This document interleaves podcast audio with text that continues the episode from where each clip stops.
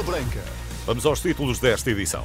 Quarta jornada, nova polémica no futebol português, as explicações do Conselho de Arbitragem, a insistência do Porto e a leitura de um especialista de direito do desporto sobre a intenção dos Dragões em anular o jogo. Bola Branca na Renascença com João Fonseca. Boa tarde, João. Boa tarde. Afinal, a única tomada existente na zona de vídeo-arbitragem no eh, Dragão não tinha corrente elétrica, 14 minutos sem energia e reserva esgotada. O Conselho de Arbitragem informou em eh, comunicado esta segunda-feira que os técnicos concluíram que a única tomada elétrica disponível na área de revisão do estádio não tinha corrente e que ao longo do jogo o sistema de energia de reserva esgotou-se.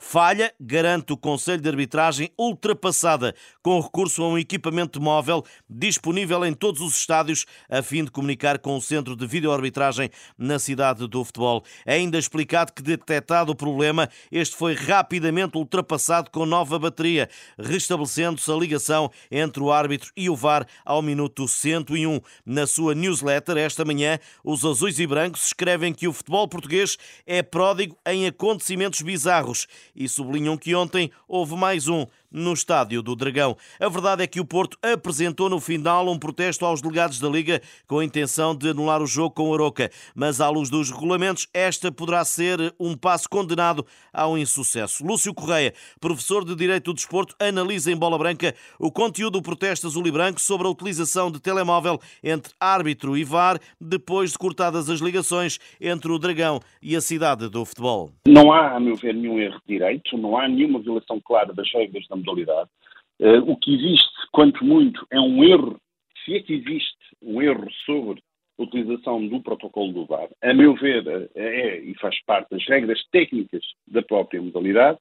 E, portanto, a partir desse momento, um, ehm, que não existe um erro direito, mas um erro de facto, Portanto, não me parece seja suficiente para que uh, exista qualquer motivo para o protesto proceder.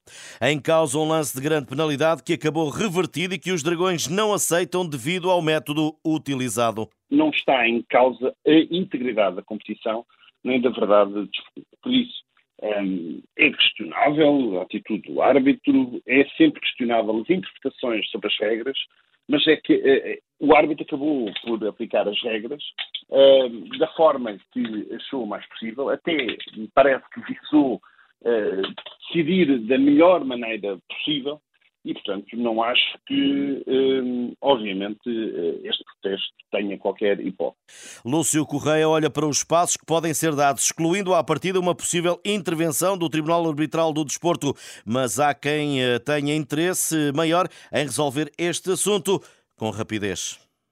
Eu creio que a Liga terá todo o interesse em decidir o mais rapidamente possível uh, este protesto para que não cause qualquer alarido na, na, na própria competição, que, que, que, que, me parece vai acontecer. Depois, o clube eh, assado em causa poderá ou não agir uh, junto do Tribunal Arbitral do Desporto, mas, a meu ver, sendo esta uma questão estritamente esportiva e, tendo ela por base questões de caráter técnico da modalidade, o Tribunal Arbitral do Desporto, nos termos da lei, nem sequer tem competência para o efeito. Portanto, quanto muito, esta situação esgota nos termos das instâncias federativas e da Liga e não pode ser impugnada junto dos tribunais. Portanto, vamos aguardar para ver qual é decisão final. Lúcio Correia, professor de Direito do Desporto, a bola branca em última hora e avança bola branca o comunicado que a Liga vai eh, colocar eh, a propósito destes factos ocorridos durante o Porto Aroca. Diz a Liga que após recepção esta segunda-feira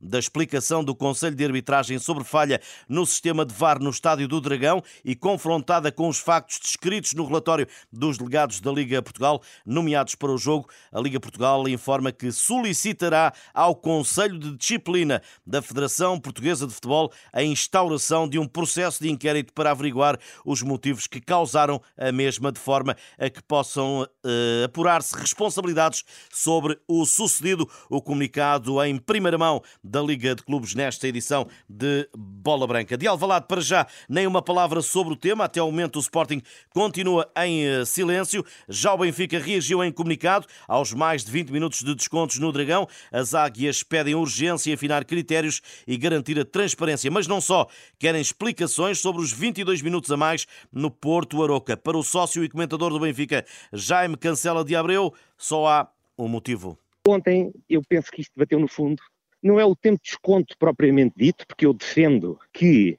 a Federação ou o Conselho de Arbitragem divulgue a razão de ser dos descontos de todos os jogos. Agora, ontem, já nem falo só dos minutos, falo dos, da pouca vergonha que é o árbitro andar por telemóvel a resolver um lance que é um penalti, que toda a gente viu que não existia, e portanto, isto bateu no fundo.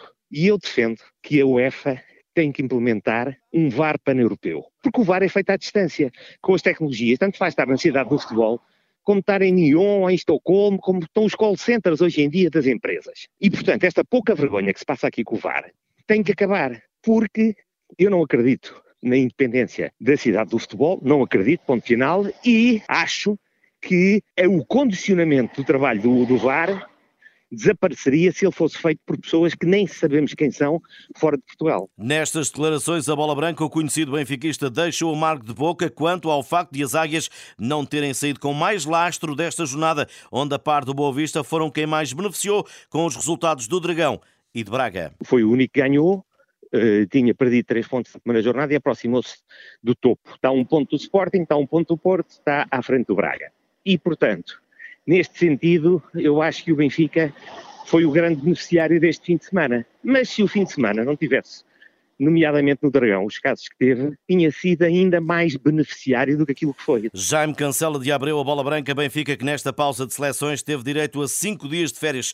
Por falar em pausa de seleções, Portugal começa esta tarde a preparar na cidade do futebol a dupla operação de qualificação para o Europeu de 2024. Sexta-feira há jogo na Eslováquia e de hoje a uma semana com o Luxemburgo no Algarve. Roberto Martínez convocou 24 jogadores para esta esta dupla operação e vai receber hoje na cidade do futebol os convocados para a primeira sessão de treino e com um jogador presente na sala de imprensa. Ponto final nesta edição de Bola Branca, recordando que a Liga vai eh, solicitar ao Conselho de Disciplina da Federação a instauração de um processo de inquérito para averiguar os motivos que causaram tudo o que sucedeu no Porto do. Boa tarde, bom almoço.